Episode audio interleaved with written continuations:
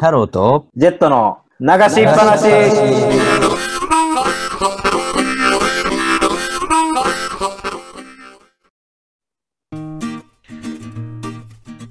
毎日お会いできて嬉しいです。太郎です。ジェットです。お願いします。お願いします。誰？みたいなね。いやー、盛り上がってますね。M1 ウィーク、ね M1、M1 デイズ、M1 ウィーク。やっぱり大好きな、ね、部分だからこそのね、もう話しきれない。うんまだまだ話したいこと、各コンビあるけどね。これでも抑えてる方ですか？らね。これでも抑えてる方なんですよ、本当、うんもう、喋りたいノートに、ま、もう飛ばしたことばっかり。そうそう。で、ね、ここであれですよね、真空ジェシカさんの話を昨日しましたけど、はい。ここでなんか急にあの、去年の優勝したコンビ、マジカルラブリー。マジカルラブリーさんが一回ワイプで入ってきて、はいはい。なぜかそこで審査員のみんなのコメントをメモを取ってるっていう真面目なコメントが入ってきて、えだから野田クリスタルはもう M1 のそうですあれ目指してるんじゃないですか、審査員を。ね。いや、まあね、いやああいうの、だからそういうのって見てる人からしたらやっぱ好感がすごくてさ、うん。なんかお笑い芸人さんってちょっとこう、やっぱ笑いを取りに行くからこそ、その何、そういうところって見ないけど、うん。なんかその真面目な一面が見れると、うん。だからこそやっぱりユニバースのね、名人も悔しい思いを捨てて、なんかこう、ね、テレビに映ってるまあ、時は、こびるじゃないですけどね。そうそうそう、その頭を下げるというか、そっちの方が、そうそうまあその川瀬名人を知ってる人からしたら、そううん、あ分かる、名人分かるっていうのなんですけど、うん、だから M1 ってね、その、まあ、視聴率はえぐいから、ってことは、うん、今まであんまりお笑いを見てこなかった人も、あ、M1 今日やってるんだ、見よ見てみようっていう人が見てる可能性があるから、っていう話ですよね、太郎さん言いたいのは。そうなんですよね。まあまあ、そういうの話もありながら、次は、オズワルドですよね。いや、もう、完璧やったんじゃないですか。いや、完璧でしょう。ななんか、んか、はい。もう、なんていうんですかね、うん。その今、この、今年ね、結構荒れるって言われてたから、うん。安定感を出せるところで言えば、うん。もうほんまにオズワルドとユニバースとうん。インディアンス錦鯉ぐらいやったんですよね。ああとはほぼ初出場なんで、はいはいはいはいはい。でオズワルドも、えーそのいつもマジカルラブリーの後とか、うんそれこそミルクボーイの後とかやったうんで、ん。こう今まいまいちこう M1 の中でお笑い好きな人に対しては、うんあオズワルドってこういう東京っぽい芸人さんがまた出てきたなっていう。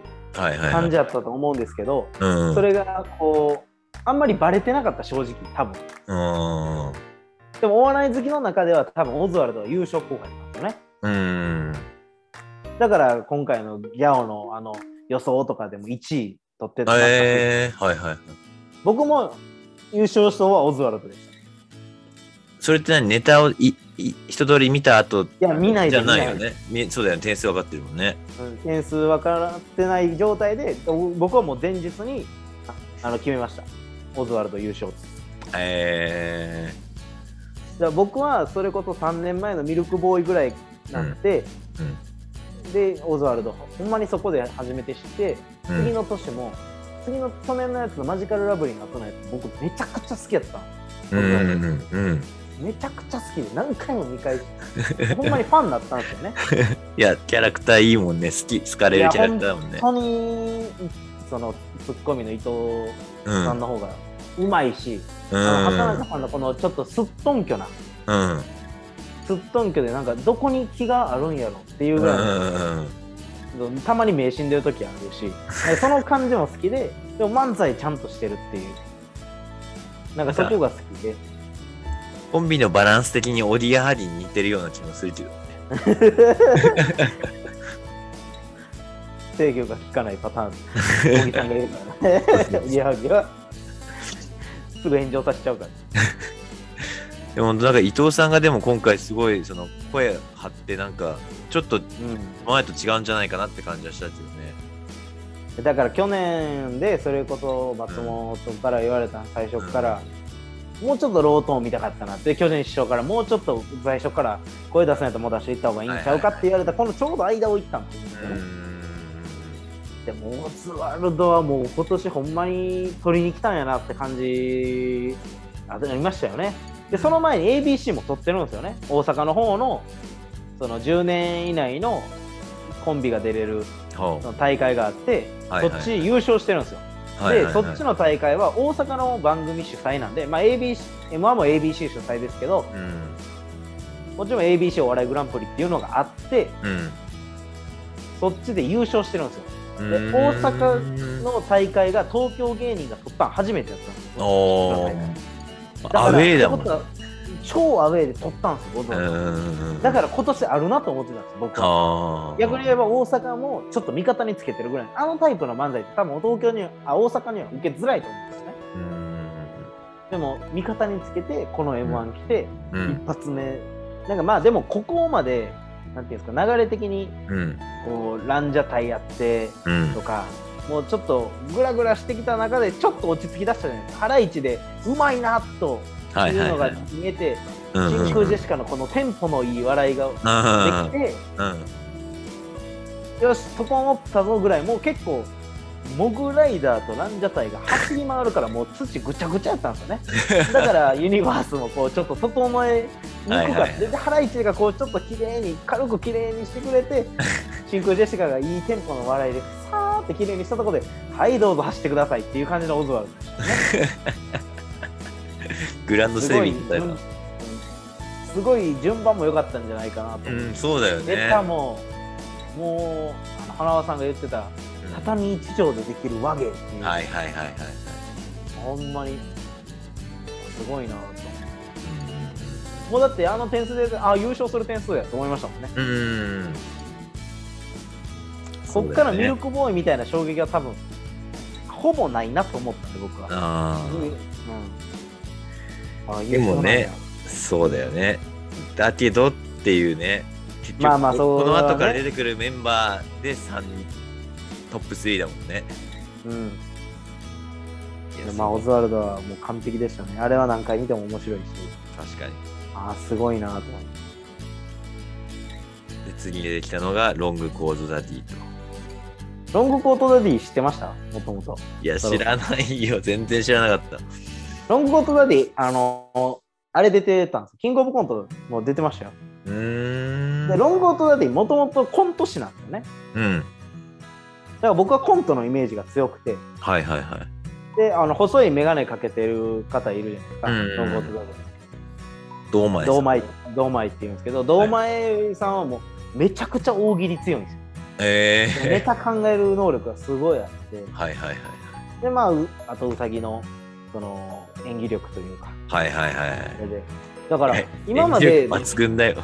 いやめちゃくちゃうまかったと思いますし うどんの。ロングコートダディ僕そんなにコントのえなんか今までしゃべくり漫才やったイメージだったほうほうほなんかコントはコントでやるから、うこっちは漫才としてやってるんかなと思ってたんですよ、うんほん。なら意外と m 1来たらああいう形のこうコント漫才というか、うん。やってて。であれまたすごいのがうん。堂前がうん。なんか普通に、えー単独ライブ前にうさぎにうん。あの生まれ変わったら何になりたいって言ったら、うんワニって言ってほんまに、それでネタ書いたネタがあれなんですってそのエピソードいいね。それで作ったネタなんですって。えー、天才だね。だからあれもこなんていうんですかね。あれもこうだから大喜利が強いですよねシンプルに。うんうんうんワニやっててうん。うん外して次2位からで何が面白いかっていう。ああ。それで肉うどんっていう。で肉うどんじゃないですか。で肉うどんってなって。うんうんうんうんで2文字タイム入って最後ね。で最後わー来たと思ったらワゴン R っていうだから結構真空ジェシカとかオズワルドとかに比べたら、ボケ数はすごい少ないと思うんですよね。ああ。うんうんうんだってまあその移動距離もあったしあの分の時間が、その、まあ、審査員の人はねちょっと横使いすぎやみたいな話そうだよね。けど漫才じゃない、まあ、仕事はそう。としては別に面白かったからいいかなと思いますけど、でもやっぱその分時間がないわけじゃないですか。うん、ってことは1個のボケが外せないっていうこの移動距離のあ生じたことによってまたそこでボケないといけないっていうのがあるし、はいはいはい、でそこのボケが全部はまってたんじゃないかなと思うんですね。確かにねあの詳細な条件をもらうっていう部分がちょっと難しいんだろうけど全部はまってたもんね。あとラコステが良かったですね途中に。ね、ワニワニワニワニだよね。立川志らく師匠が言ってましたね。ラコステ。ハードパンチャーでしたよね。はいはい、言ったら今回の。天空ジェシカはずっとジャブでこうバーって攻めてたのが、ハードパンチャーがローグコートダディやったんじゃないかなっていう。あまあうさぎさんの顔も表情もすごい良かった、ですね。さすがコント師っていう、うん、ありますよね。まあそしてそしてレジェンドの王者錦鯉さんですよ。もうもうだからちょっとでも最初しんどかったようなイメージもありましたまあそうだね、尻上がりに上がってったよね。あの見返してもそうだけど、最初はそんな、なんて言うんだろう、がっつり笑い取ってなかったもんね。だから最初だから、こんにちはが入ってきて、こんばんはだろうで、あ巨人、一回巨人の機嫌取りに行ったなと思ってね。で、その合コン行くって言って、あのまた、正則さんのギャグやって、あ去年のパチンコまた来んのかな、パチンコみたいなことなんのかな？みたいな、ギャグ連続みたいな。で去年僕はそんなに錦鯉ははまらなかったんですよ正直パチンコのネタ、うん、でも今年のあの合コンのネタめちゃくちゃおもろいなと思って。多分切り替わったのはやっぱあの50歳の人しか分かんないネタを出し始めて、うん、もう渡辺さんがもう止めようとし始めてまずいまずい空気まずいよっていうあそこから畳みかけてたのがまあ、審査員の世代にもハマったしそうですね。なんかね。そこにも対しても受けるっていう。そうそうそうそう50歳がバカやってるって面白いんやなっていう。あんなね50歳の人があんなに公然で頭をバシバシ叩かれることなんかまあそう見れないし。いやそうだよねジェネレーションギャップをこう合わせにいくところさね見てくるお客さんは、うん、その下で正則さんは上の話でそこのジェネレーションギャップツッコミがうまいからこそその伝わったとこもあったと思いますし。そうだよね。うん、紙芝居のネタとか紙芝居題材にされたって分かんないしさきっとその時の飴飴がなんだっけ田んぼの味だっけ水飴が緑色の水飴がそこをネタにしたら分からないんだけど20代との合コンの中でそういうことを言っちゃうでそれを止めてる渡辺さんっていう構図でその世代ギャップがうまなんか埋まってるっていうね。いやそのなんか古今東西でね 50歳になると痛みた痛みが出てくる場所。はいはいはい。キーザーって言ってなんだ誰がわかんねえっていう。あそこも面白かったし。まあでもかかと見てるのもよかったけどねあかかとあれおもろかったですね。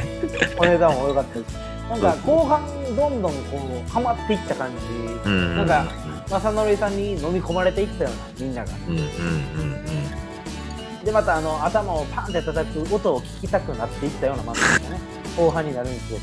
確かに。最初はね今までできたコンビ誰も叩いてなかったからさ叩きついてないかなっていう心配とかさ、うん、あのー、何だってギャグ？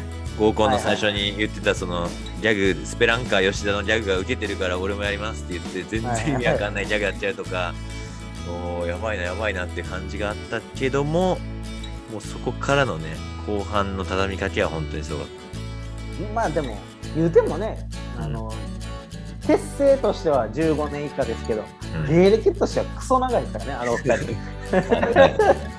正則さんもだって同期はタカアンドトシとかですからね。あで渡辺さんの方は同期キングコングとか山ちゃん、ね、ダイアンピース、吉村とかあそこら辺なんで、うん、あの芸歴としてはもう20年以上あるんで2人とも。だからまあそこは、まあ、技術もありましたし。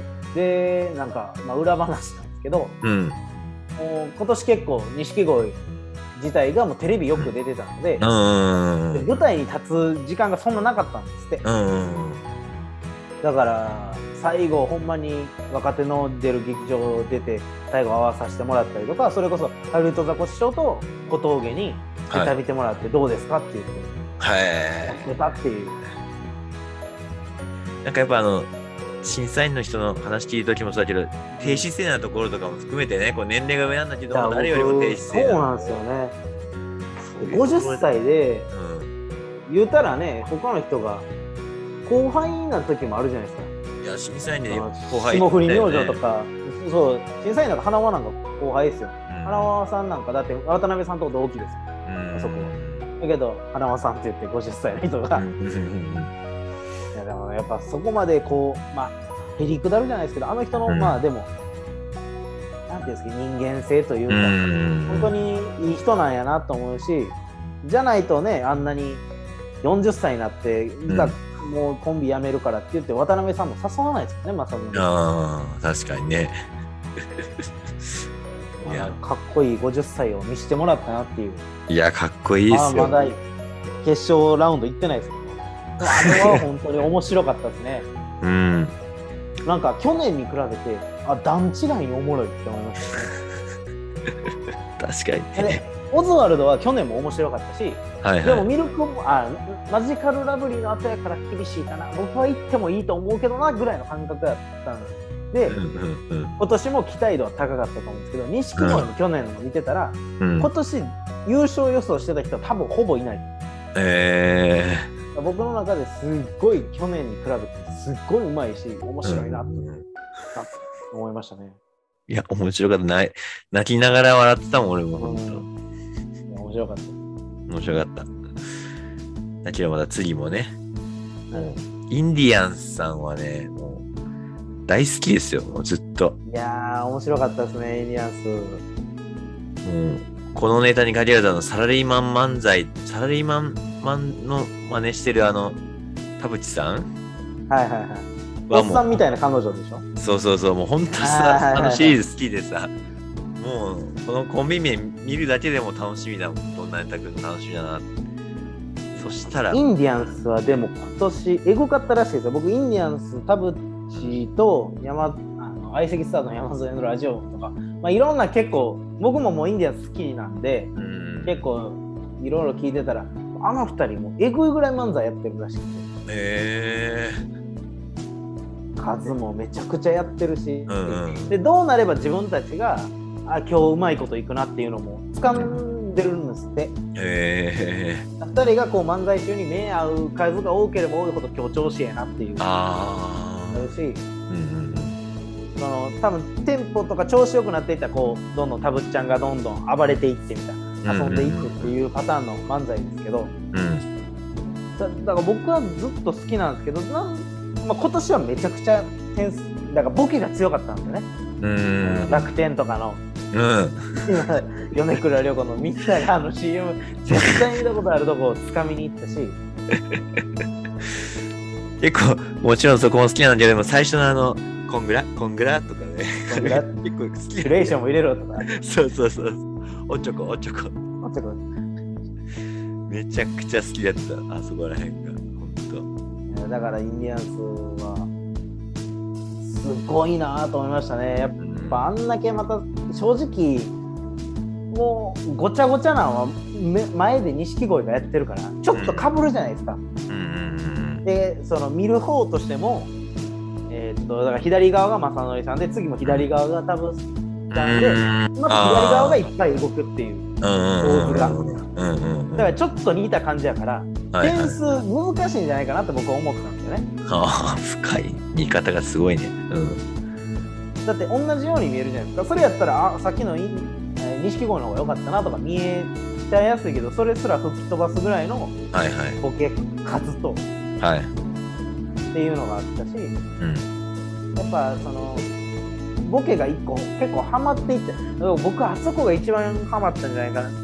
あそこが来たんじゃないかなっていうのがなんか、うん。あいつ東京行ったらしいなみたいなそのドラマで石投げたのがあったけどさあそこから多分空気来たなって感じでそうだね。あそこまでちょっと今年思ういやしんどいかなって思ったけどあそこからグワーってきて うわーこれインディアンス行ったんちゃうかなって思いましたそっからの楽天ネタだもんね。そうなんそうだね。で最後の締めも良かったですね。最後いやめちゃかっこいいよで首落ちてね。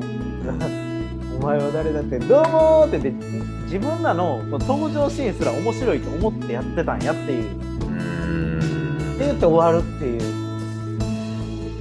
ね、そう、最後、インディアンスですって言って終わるのがもう、こよすぎた。なんか新しかったですよねなんか自分が出てくるときに言ってる言葉に対してうん。それで最後も同じ言葉言うとういう、ーん。なんかでも他の人やったら多分見れへんやろうなインディアンスのこういう形だから見れて面白かったなと思ってあの出てき方もあるしそうやね。なんかもうずーっとスピード感があって、ボンボンボンボンボンって次何来る何来る何来るって言った最高潮で、もう綺麗に決めて去ってったみたいな。いやもう面白かったですねまあちょっと、ちょっとだけ時間あれだけども、まあもう最後のね、はい決勝ラウンド最後の組なんで、ももさん、桃ですよ桃ももさん？結構好きよ、ネタ。いやーだから逆に言ったらこれまで。動きが多いコンビが多かったじゃないですかうん。グライダーにしてもこう横を向いたりとかうん。えーユニバースにしても歩き回ったりとうんか、ハライチも動き回って、真空ジェシカも漫才ですけど、こうあ歩き回ってうん。やってて、本当にこのマイク前でやってたんがオズワルドとモモぐらいじゃないですか。あーあ錦鯉さんも動くからね。ちょっとね。そうですね。だから動き多いじゃないですか、手振ったりとか。もうザ掛け合いのその、お互い掛け合って笑い取っていくのは、少なかったよね。ももさん。だから、僕はモモ、えー、モモうん。ももさん。モモが最後の方に来たら僕、決勝行くなと思ってたんですよ、予想予想で。う僕、今年の予想が、オズワルド、インディアンス、モモモ。ん。へえ。うんうんで、なお、後ろに桃が来たら、うん。俺決勝行くなと思ってたんですよ。うんうんなぜならやっぱ動き多いやつで。やってるから、うん。一回落ち着いた、ああいうワード強めの、うん。テンポが一定でこうパンチを打ってくる感じが、しかもワードも強いのが出てくる感じやったら、うん。い行くんじゃないかなと僕は思ったんですけど、事前の予想でね、知ってたんで、ネタ自体。いやがトップ3が強すぎたんであって全然桃さんのネタは行くでしょって感じの面白かったよね。いや、だから、それはまた M1 の難しいとこで、今結成15年じゃないですか。うん。で昔10年でやっててうん。2010年までか、10はいはい。年でやってた時にやったら絶対うん。まあ言ってたんじゃないかなとう思うようなネんタでしたしまだ結成4年とか3年なんですよね、うんうんももうんそれであの感じのレベルの漫才でしかもうん。一番年下が一番最後に出てきてうん。あんだけもう前でうん。まあ、オズワルドは確実、まあ、あの時も決まってましたね。あの時行くって決まって、錦鯉とインディアンスが並んで、はいはいはい。錦鯉、インディアンスをもう超えないと決勝行けないっていううん。ところで、あんだけ落ち着いて、まあ緊張はされてたと思うんですけども。う、んでも普段通り、だって、いや堂々としたでしょ。いや、あの漫才って多分1個テンポ間違えればう、んもうあとグタグタなっていきますから。そうだね。なんとか顔なんとか顔のこの言い合いなんで。やねんっていう、なんでやねんからですよね。いやでもね、あれが今後バラエティーとして受け入れてもらえるかどうかですよね。まあだからいやそのネタの番組には全然出れる出てくるとと思うん思います。だけどね。2人の中の掛け合いなんで、顔いじりはできると思うんですけど、それをじゃあ俳優さんとかにやるのって、やっぱ今のご時世まためんどくさいとこやと思うんですよね。うんそのなんていうんですか、女性芸人に対しても、まあ、体型いじりをしたりとか容姿いじりをするのはもうできない時代になってきて、うん。なってる中今まさにそのどういうその中であの顔面いじりをまたこう持ってくるっていう僕は好きですけどいや僕は本当にあの形は面白いと思うし逆に 2, 2本目いったらどのネタにしてたんやろっていう。うーん。俺はあれしか知らんからね。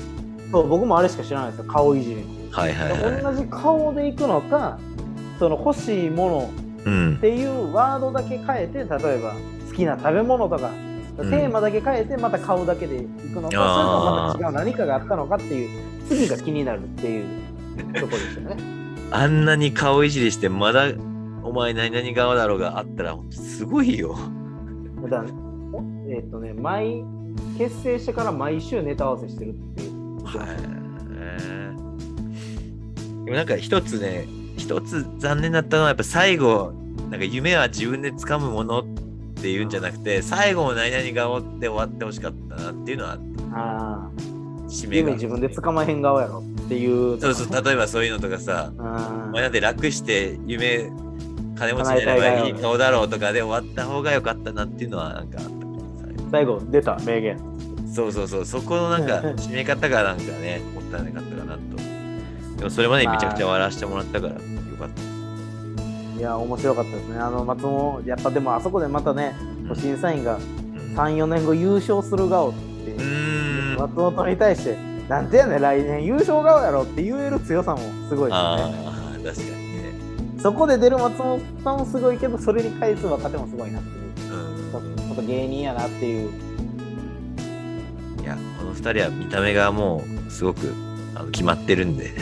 でもちょっと難しいですよね。あのヤンキーっぽい方が守るで、うん、あのかけてる方が攻めるですから。まあそれがいいんでしょう。で、攻めるの方があの結構商業高校、工業高校通ってたらしいんで、そっちの方がやんちゃな学校通ってるっていう。豆知識を入れときます。はい。ということで、やっとやっと。ファーストラウンド。ファーストステージ。終了ということで、明日で終わるかなこれは。最後、3組明日。そうですね。明日は決勝ラウンド、聞いてください。はい。それでは明日も2人でペラペラ話します。お時間です。バイバイ。バイバイ。